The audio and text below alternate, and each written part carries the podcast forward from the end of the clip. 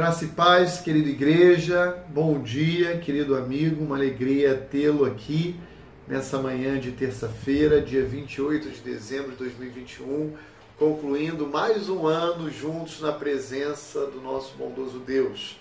E como eu mencionei no dia de ontem, ao longo de toda essa semana, desejo fazer com você uma avaliação de como foi o nosso ano de 2021, áreas em que nós falhamos, que precisamos aperfeiçoar para o próximo ano, área que nós acertamos e precisamos potencializá-la para o próximo ano.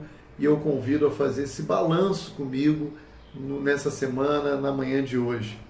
Eu gostaria de começar hoje meditando com você no texto que se encontra em Isaías 64, 4, que diz assim: Porque desde a antiguidade não se ouviu, nem com ouvidos se percebeu, nem com os olhos se viu Deus além de ti, que trabalha para aquele que nele espera. Verso 5: Sais ao encontro daquele que com alegria pratica a justiça, daqueles que se lembram de ti nos teus caminhos.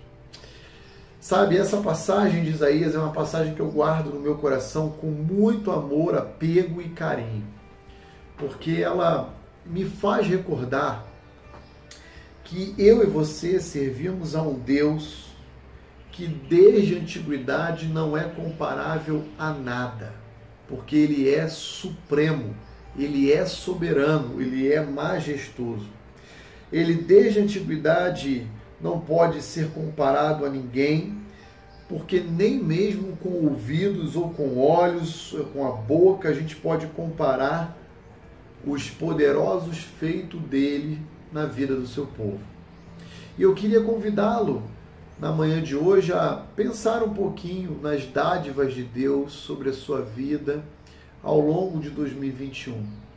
Muitos nesses praticamente dois anos de pandemia, né, 2020 e 2021, muitos infelizmente tombaram para a doença.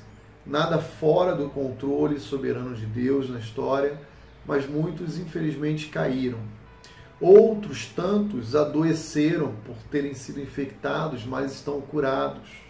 Alguns ainda em recuperação devido a sequelas Outros que nem foram infectados, mas lutaram ao longo desses dois anos ah, com medo da doença, com depressão, com crises de ansiedade. Muitos outros que viveram, experimentaram é, limitações em decorrência do desemprego, privações em decorrências da própria renda, do sustento, enfim, quantos desafios e falo isso que, como pai de família, provedor do meu lar, também, em alguns momentos, tive alguns receios, alguns temores. Como pastor de uma igreja, pensei nas famílias da nossa comunidade, como elas estavam enfrentando esse momento de vida. Mas eu, a todo tempo, me lembrei de Isaías 64, 4. Isaías 64, 5 que diz que esse Deus sai ao encontro daquele que com alegria pratica a justiça. Que esse Deus que nós servimos se lembra daqueles que caminham na sua vereda, no seu caminho, na sua palavra. E isso então encheu meu coração de esperança, de segurança, de confiança de que ele jamais nos abandonaria. Isso me fez lembrar que o meu Salvador, o seu Salvador Jesus Cristo, tem um título chamado Emanuel, que significa Deus conosco.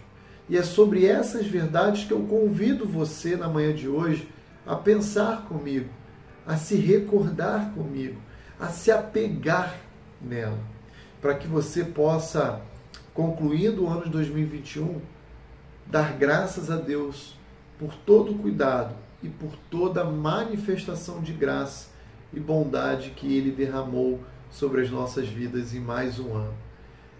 Deus o abençoe. E o meu desejo é que no dia de hoje você possa realizar esse balanço e perceber o quão bondoso, gracioso, fiel Deus é para conosco.